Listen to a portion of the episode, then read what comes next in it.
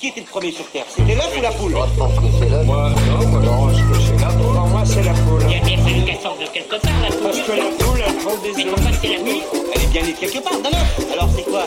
C'est l'œuf ou la poule? L'œuf ou la poule Bonsoir et bienvenue dans la sixième émission de l'œuf Ou la poule avec Damien Grapton et Karine Mona. Vous êtes bien sur choc.ca. Alors aujourd'hui, ce soir, nous allons vous parler de sociobiologie. On va commencer par une petite définition. Je t'en prie Damien, on t'écoute. Oui, alors la sociobiologie. Euh, on reconnaît sociologie et biologie. Donc ça, il n'y a pas de secret. Ça nous parle de des comportements sociaux.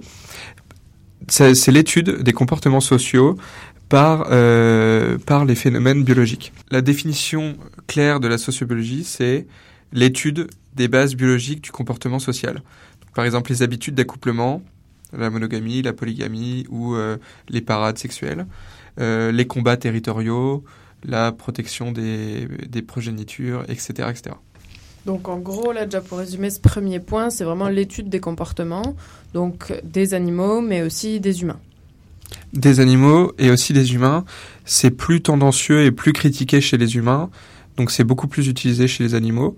Euh, parfois, c'est même utilisé sous un autre terme qui est l'écologie comportementale, mais c'est des théories qui sont assez similaires.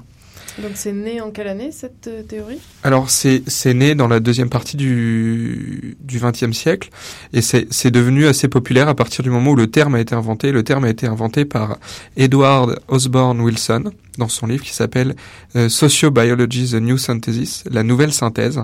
Donc là, il invente le terme de sociobiologie, donc l'étude de ces comportements sociaux par la biologie, et il fait une allusion avec son sous-titre euh, La nouvelle synthèse. Il fait une allusion à quelque chose dont on a déjà parlé dans cette émission, qui s'appelle la synthèse moderne. La synthèse moderne, c'est euh, la réconciliation de la théorie de l'évolution de Darwin et euh, de la génétique mendélienne. Ça, c'est euh, quelque chose dont voilà, on en a déjà parlé. Je, je vais pas revenir là-dessus, mais c'est euh, c'est quelque chose qui fait consensus maintenant dans chez euh, les gens qui font de la théorie de l'évolution. Et lui, avec sa nouvelle synthèse, ce qu'il propose, c'est d'inclure l'étude des comportements sociaux sous un angle évolutionniste. Oui, c'est ça. Je pense qu'il est important de dire. Donc, euh, la date, tu nous as dit deuxième moitié du XXe siècle. Donc, je crois que c'est. Oui, alors euh, deuxième moitié du XXe siècle, le- les concepts euh, émergent chez certains théoriciens et le terme est posé dans son livre par Wilson en euh, 75. Oui, c'est ça. Donc, ça, c'est les années 70. Et en fait, je pense que ça fait suite finalement à toutes les, les grandes données accumulées, euh, typiquement dans les années 50, 60 et voire même avant, suite à la théorie de l'évolution. Mais tu parlais de comportement. Ça, je pense, c'est important. C'est que dans les années 50, euh, bah, pour le citer, on appelait ça le biavorisme ou euh, plutôt le comportementalisme. C'était tout expliqué par le comportement, mais vraiment. C'est-à-dire que les gens voulaient pas considérer euh, les sensations, les émotions, mais uniquement parler du, du comportement. J'ai fait un lapsus parce qu'en effet, il était question du conditionnement. C'est-à-dire que certains croyaient qu'il suffisait de conditionner quelqu'un pour qu'il devienne euh, ce qu'on voulait, comme on l'a pu le voir avec les animaux. On leur apprend souvent par méthode de récompense-punition. Là, on peut leur apprendre à reconnaître des couleurs, par exemple. Donc l'utopie voulait que euh, si on faisait ça à un enfant, il allait devenir la personne avec des valeurs euh, qu'on rêvait. Donc évidemment, ça pose tout de suite les problèmes auxquels on peut penser. Donc euh, toutes ces philosophies ont un peu, comment dire, perdu de leur... euh, Perdu de leur influence. c'est ça, dans les années 60, ça a plus laissé place à la cognition, les sciences cognitives, on en avait parlé aussi avec l'intelligence artificielle. Et donc tout ça, je pense que Wilson a voulu faire un peu, entre guillemets, le ménage et mettre tout ça dans une seule et même euh, euh, théorie ou domaine ou discipline, appelons ça comme on veut. Donc Wilson, à la base, c'est euh, un entomologiste. Il étudie les, il étudie les fourmis.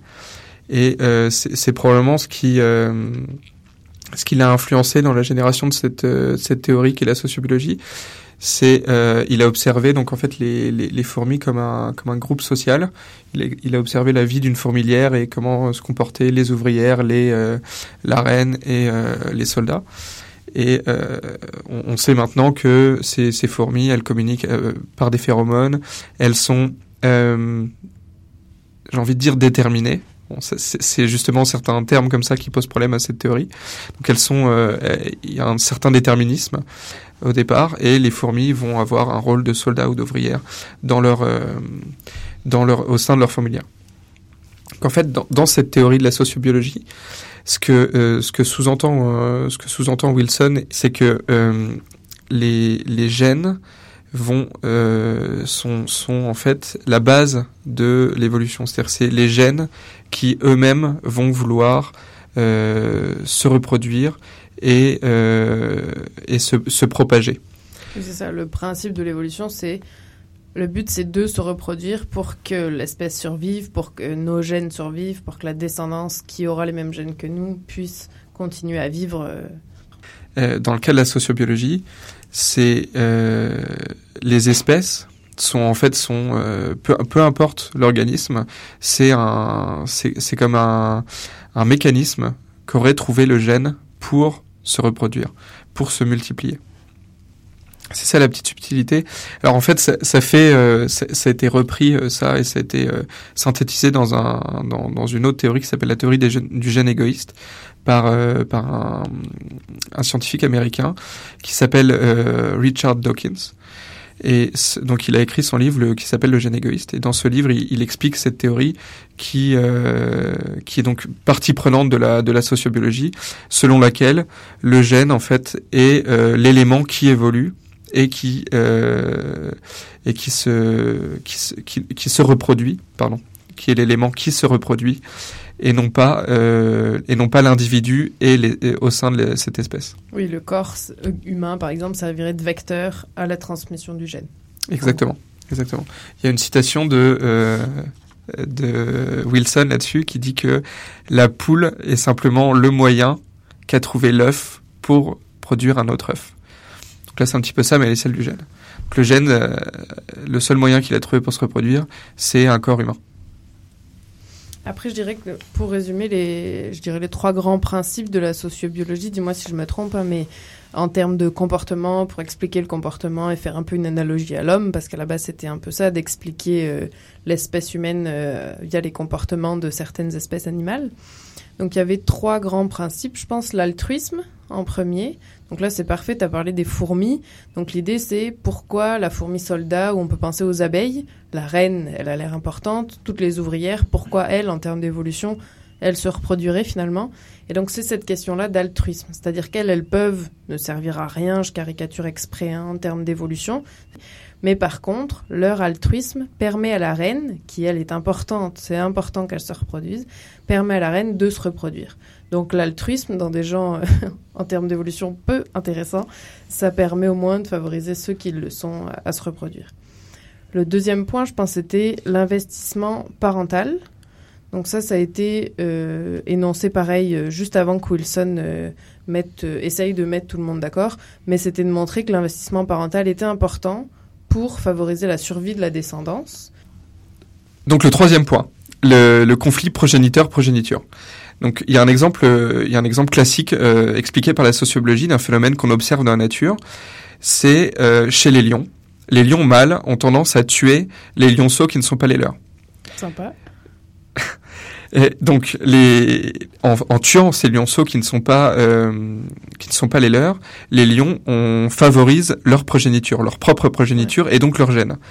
En supposant que ce comportement agressif, qui, donc qui consiste à tuer les, les autres lionceaux, soit euh, s'explique génétiquement, il va se transmettre dans cette progéniture qui a été favorisée, et ainsi de suite à travers l'évolution, on aura favorisé l'apparition et le, le- la domination de ce comportement social euh, chez les lions mâles qui est de tuer le, les lionceaux qui ne sont pas les leurs.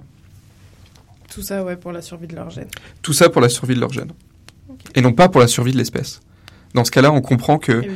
en tuant un certain nombre de progénitures euh, régulièrement, on va à l'encontre finalement de quelque chose qui nous apparaît logique pour la survie de l'espèce, puisqu'on voudrait préserver le plus grand nombre.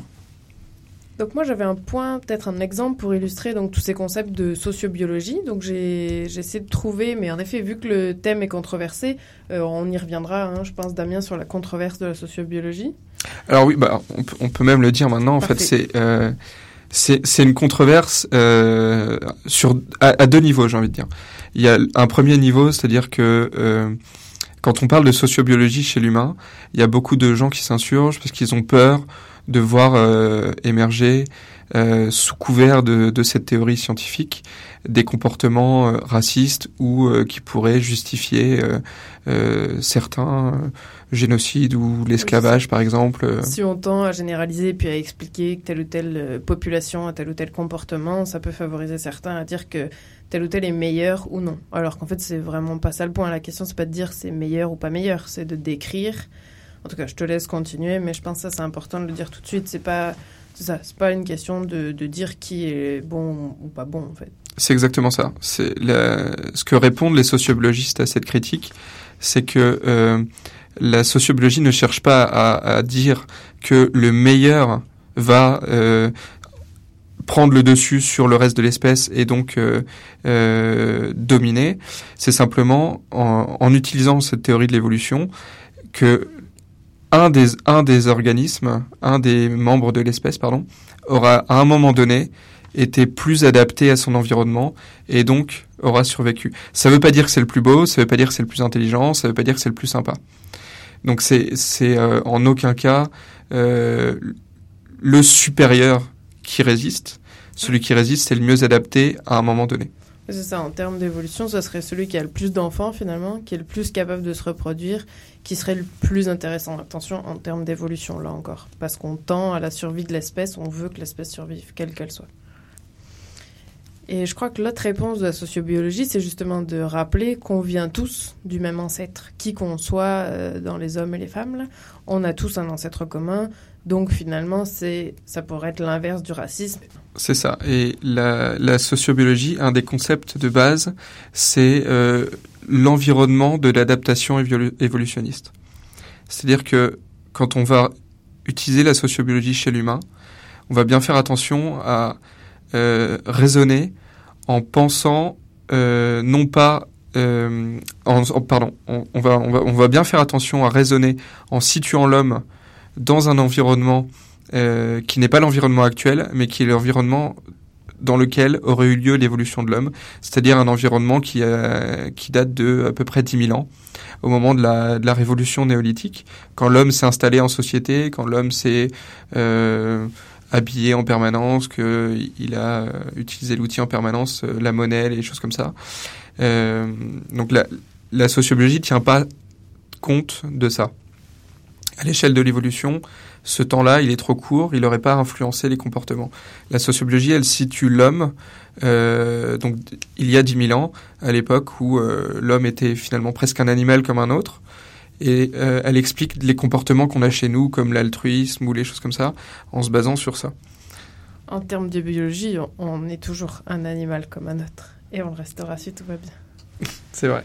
Mais en fait, euh, certains euh, détracteurs de la sociobiologie, eux, on trouve que c'est réducteur, en fait, que c'est du réductionnisme, de euh, d'utiliser la théorie de l'évolution pour expliquer les phénomènes sociaux. Et donc la théorie de l'évolu- de l'évolution, elle se base sur la sélection naturelle, c'est la théorie de la sélection naturelle de Darwin. Et donc les détracteurs des gens qui de la de la sociobiologie, pardon, ils parlent eux de sélection culturelle pour parler maintenant des, nouveaux euh, des, des comportements émergents chez euh, chez l'humain.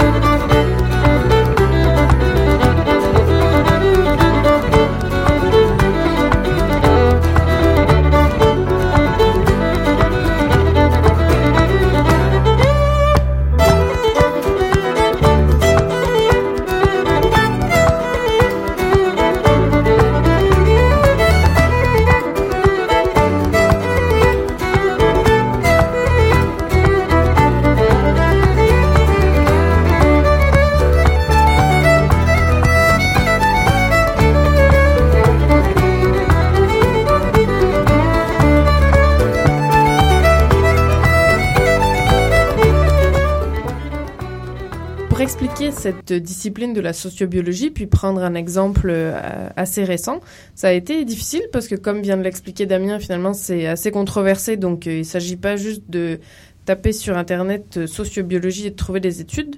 Mais quand même, j'ai réussi à, trouver des articles assez récents qui, je pense, peuvent expliquer un peu tous ces principes. Donc j'ai choisi l'étude de la monogamie chez les primates. Et alors pour être exact, c'est Chez les primates ouais, ben, chez les lémuriens. Pour être D'accord. exact. D'accord. Pour commencer, je vais définir la monogamie. euh, donc chez les primates, attention, c'est la réunion de deux animaux qui vont non seulement se reproduire, mais aussi rester ensemble pour l'élevage de la progéniture. Donc ça, c'est important. C'est pas seulement au moment de l'accouplement, ils vont rester ensemble euh, après. Donc si on regarde à l'échelle de toutes les espèces d'animaux, et l'homme avec, hein, la tendance est clairement à la polygamie. Et euh, chez l'homme, même si à l'instant T, euh, on est plus ou moins euh, monogame pour certains, reste qu'à l'échelle d'une vie, on peut avoir plusieurs partenaires, etc. Donc c'est pas considéré comme de la monogamie. Donc ça- Jusque-là, ça paraît logique. On a envie de multiplier les partenaires, pour multiplier les progénitures. Exactement, donc tu sais pas ce que j'avais en note et pourtant tu viens de, de, de citer ou presque Darwin qui en effet l'avait déjà décrit, c'est-à-dire que par ce principe de biologie de l'évolution, vu que l'homme et la femme d'ailleurs cherchent à reproduire absolument ces gènes, euh, bah, il va s'agir de d'optimiser les chances en ayant plusieurs partenaires. Et on a cette image du mâle qui se bat pour une femelle, qui va se reproduire avec elle et qui va recommencer pour une autre, etc. etc. Et donc justement, c'est là où euh, j'en viens à la monogamie, parce qu'il y a clairement, eu- j'ai lu le mot asymétrie, il y a clairement une asymétrie entre le potentiel euh, reproducteur des mâles et celui des femelles. On sait très bien que un seul spermatozoïde est nécessaire pour féconder un ovule, je, je vous apprends rien. Donc chaque mâle est a priori capable de féconder un grand nombre de femelles. Tandis qu'à l'inverse, la femme, enfin pardon, la femelle, elle gagne rien à multiplier les partenaires sexuels puisqu'un seul et unique mâle peut suffire à fertiliser les ovules euh, qu'elle produit. Donc ça, il y a toujours ce déséquilibre-là. En plus, la femelle, elle, va rester mobilisée pendant la gestation ou la grossesse chez l'humain et parfois même après avec l'allaitement. Donc clairement, le mâle est quand même biologiquement plus libre à, euh, permettez-moi l'expression, mais à aller voir ailleurs. Donc voici, en termes d'évolution pure, L'idée, c'est de, c'est vraiment la nécessité de transmettre ces gènes. Alors du coup, on comprend pas bien pourquoi, avec tout ça, euh, certaines espèces sont quand même monogames. Je vais commencer avec quelques chiffres. Chez les mammifères, tout le monde n'est pas d'accord, mais c'est entre 5 à 8% seulement de mammifères qui sont monogames. Et si on va voir de plus près chez, nos, chez les primates, chez nos cousins, j'allais dire, donc il y a un peu plus de 200 espèces chez les primates. Et là, on passe à environ 20%, entre 19 et 29% de primates qui sont monogames. Ah, Tu me rassures, ça veut dire que mes envies de polygamie sont euh, biologiquement acceptables. Biologiquement, certes, mais culturellement, on n'en parlera pas dans cette émission, mais c'est une autre affaire. Alors pourquoi dans certains cas des espèces sont monogames? Pourquoi et comment cette monogamie euh, est apparue? Et donc pour ça, je vais prendre l'étude chez les lémuriens. On va tout de suite écouter euh, le bruit des euh, lémuriens Indri de Madagascar, qui sont les plus, qui font partie des plus monogames de tous les lémuriens. On écoute.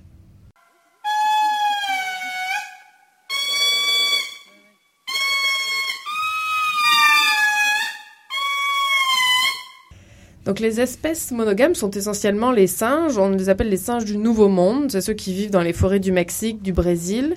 Pour vous donner un peu quelques mots, pour euh, si vous avez la curiosité de chercher à quoi ils ressemblent, on a le singe Titi, les lémuriens de Madagascar, comme je viens de le dire, avec les Indri, ou encore le gibbon, qui est vraiment cité à chaque fois, les Wistiti, etc. Donc pour ce qui va suivre, je me suis basée sur euh, deux études qui ont été publiées en 2013 par euh, Dieter Lucas et, euh, de l'Université de Cambridge et l'autre étude par Christopher Opie de l'University College of London. Donc on va ici parler d'évolution, d'écologie comportementale. Donc pour commencer, si on parle d'évolution, je l'ai- déjà dit, de sélection, l'important c'est de survivre, donc de mettre au point une stratégie de reproduction efficace pour avoir un bon nombre de descendants.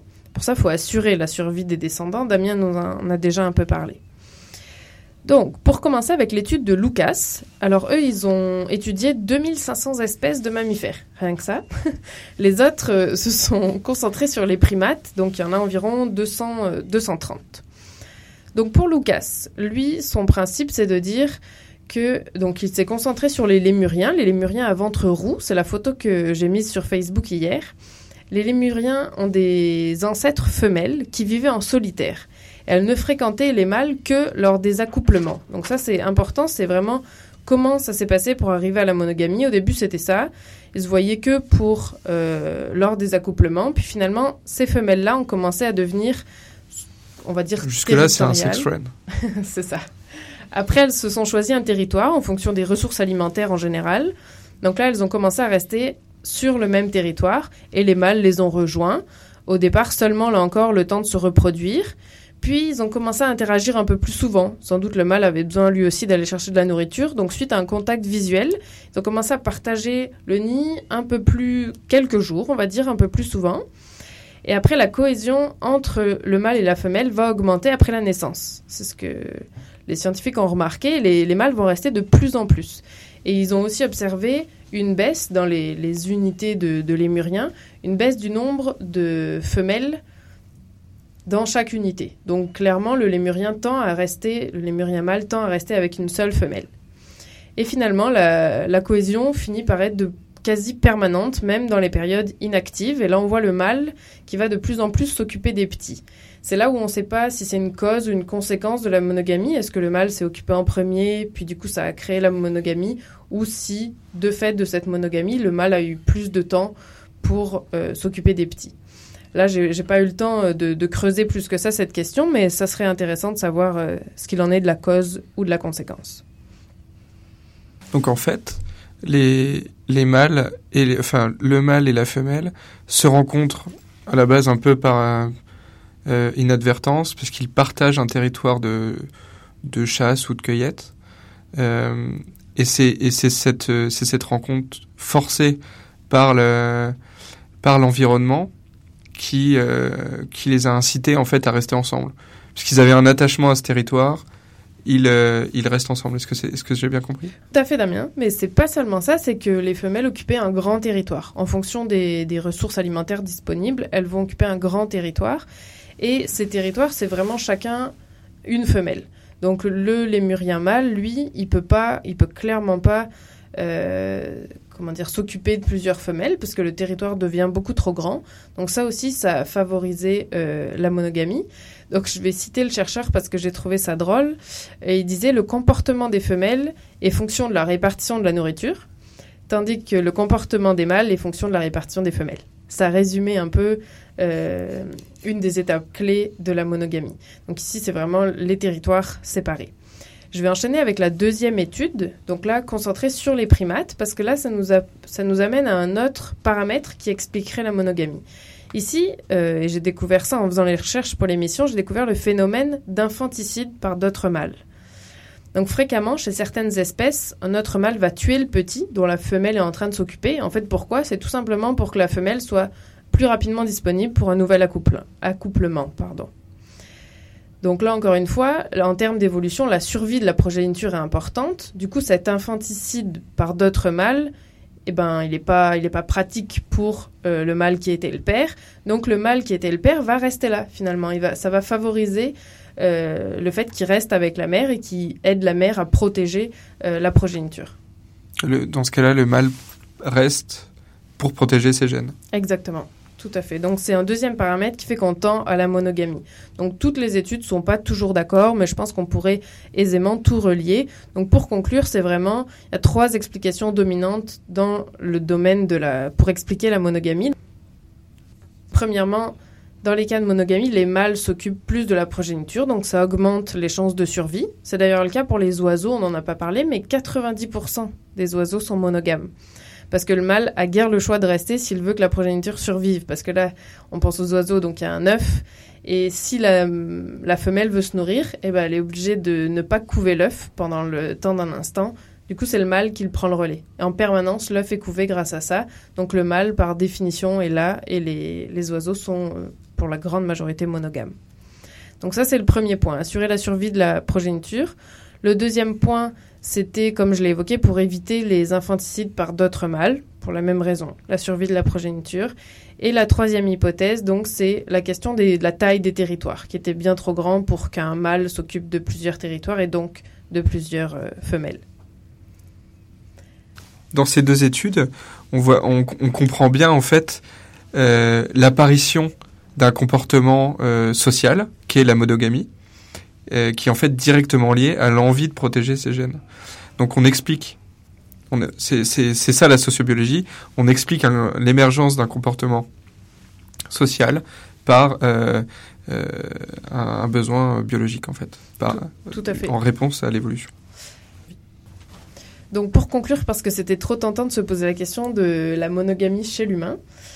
Alors déjà, seulement 30% des humains seraient monogames, premièrement. Et il y a plusieurs explications euh, à ça, mais ce qui ressort en termes d'évolution classique, attention, là je ne veux pas parler ni de culture, ni de loi, ni de religion, quoi que ce soit. En termes d'évolution classique, encore une fois, de- le but c'est de transmettre ces gènes. Donc là, chez l'humain, le temps nécessaire à ce que la progéniture soit autonome eh ben, est beaucoup plus long. Le bébé humain est très dépendant à sa naissance, et ce pour plusieurs années. Donc une deuxième personne a intérêt à rester avec la mère pour s'occuper de la descendance si il veut assurer la survie.